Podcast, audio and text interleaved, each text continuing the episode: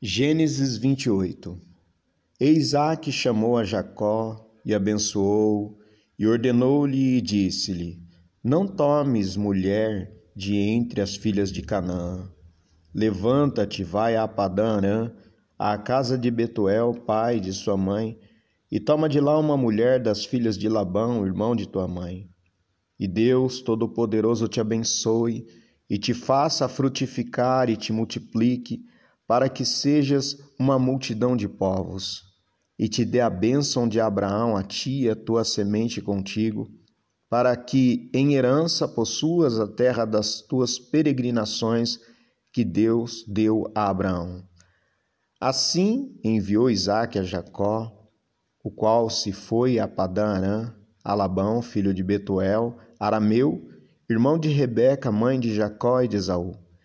Vendo, pois, Esaú que Isaac abençoara Jacó e o enviara a Padã para tomar mulher para si dali, e que, abençoando-o, lhe ordenara, dizendo: Não tomes mulher das filhas de Canaã, e que Jacó obedecera a seu pai e a sua mãe e se fora a Padã Vendo também Esaú que as filhas de Canaã eram más aos olhos de Isaque, seu pai, foi-se Esaú a Ismael e tomou para si por mulher, além das suas mulheres, a Maalate, filha de Ismael, filho de Abraão, irmã de Nebaiote.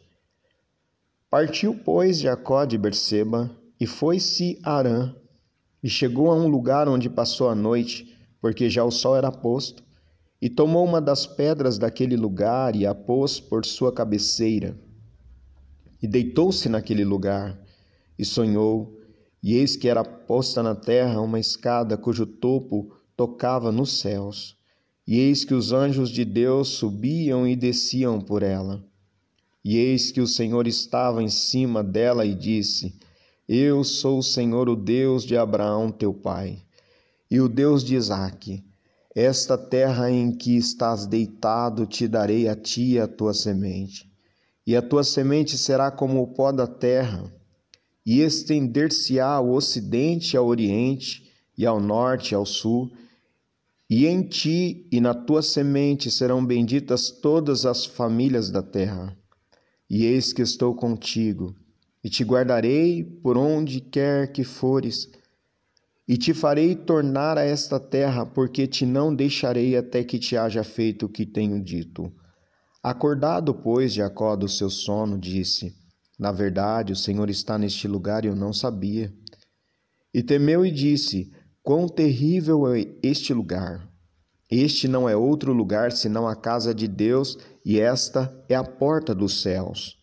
Então levantou-se Jacó pela manhã de madrugada, e tomou a pedra que tinha posto por sua cabeceira, e a pôs por coluna, e derramou azeite em cima dela, e chamou o nome daquele lugar Betel o nome, porém, daquela cidade dantes era Luz.